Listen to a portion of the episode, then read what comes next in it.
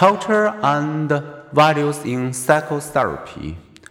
How do culture and values influence the therapist client relationship?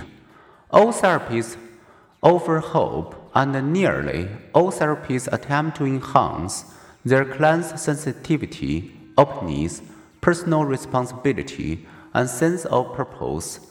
But therapists also differ from one another and may differ from their clients. These differences can become significant when a therapist from one culture meet a client from another.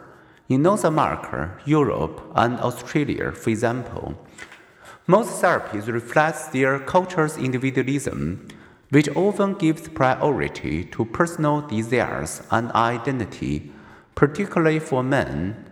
Clients who are immigrants from Asian countries, where people are mindful of others' expectations, may have trouble relating to therapies that require them to think only of their own well being.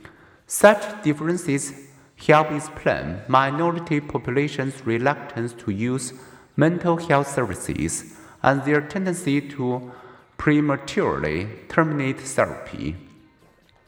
In one experiment, Asian American clans met with counselors who shared their cultural values, perceived more counselor empathy, and felt a stronger alliance with the counselor.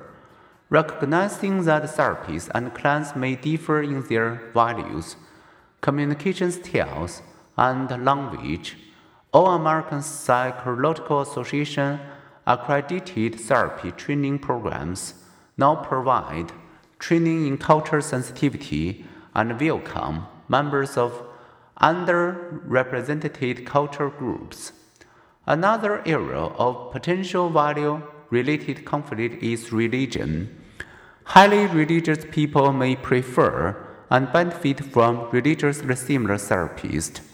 They may have trouble establishing an emotional bond with a therapist who does not share their values. Because clans tend to adopt their therapist's value, some psychologists believe therapists should divulge their values.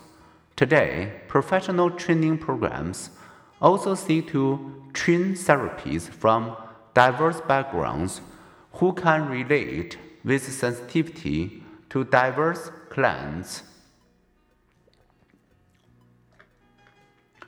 Finding a mental health professional.